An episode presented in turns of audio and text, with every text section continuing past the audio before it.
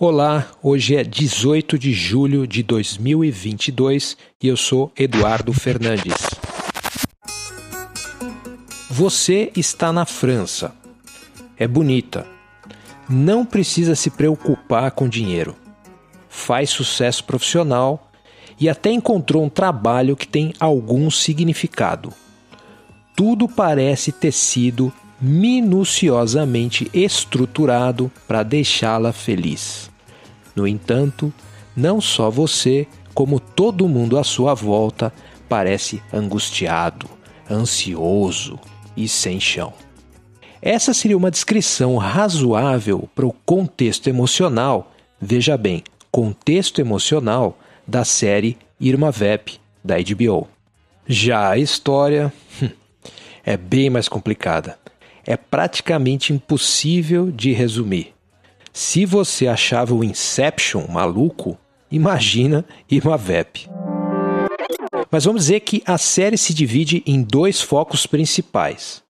No primeiro, acompanhamos uma atriz norte-americana de blockbusters chamada Mira. Cansada de fazer filmes de super-heróis, ela vai para Paris onde se engaja na produção de uma série mais artística e independente.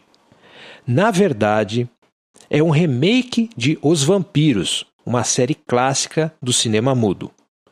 Mira deve interpretar uma vilã chamada Irma Vep, que é uma espécie de musa de uma gangue de crime organizado conhecida como Os Vampiros.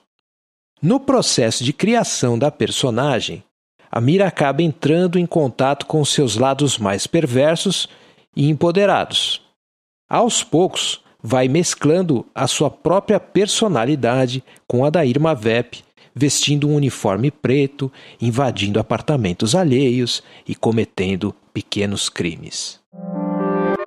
Quer dizer, a série é um filme sobre os bastidores da recriação de Os Vampiros, mas, na verdade, é também o remake de um filme que o mesmo diretor, Olivier Assayas, fez em 1996, também chamado Irma Vep.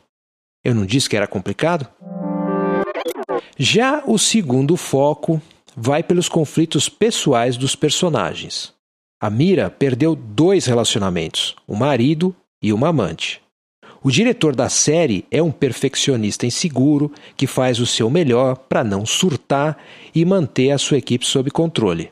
Finalmente, também tem os outros atores que ficam enciumados e tentam mudar os personagens para adaptar às suas próprias ambições. Mas o melhor mesmo é o personagem Gottfried, que é um ator alemão hedonista e viciado em crack. Ele é vivido pelo incrível Lars Edinger, que também é uma piada interna do diretor Olivier Assayas. É que o Edinger também é conhecido por ser um ator extremamente provocador e polêmico, do tipo que faz xixi no palco.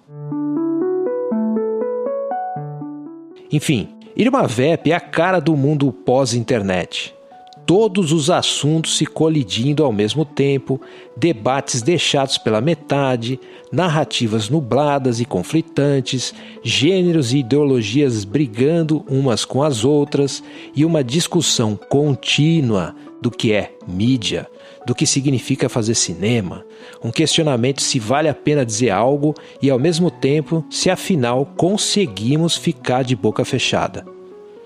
Muito mais do que uma série sobre cinema, Irma Vep é uma série sobre a angústia da aceleração, a angústia dessa nossa época, a do tudo ao mesmo tempo agora. Esse foi o episódio de hoje do Mono Estéreo com roteiro, produção e edição de áudio de Eduardo Fernandes. Para comentar, escreva para eduf.eduf.me. Você encontra transcrições do episódio e mais conteúdo no site eduf.me. Para apoiar o meu trabalho, deposite qualquer quantia na chave pix@eduf.me. Não se esqueça de assinar o podcast no seu aplicativo favorito, avaliar na Apple Podcasts e compartilhar o episódio. Obrigado por ouvir e até a próxima.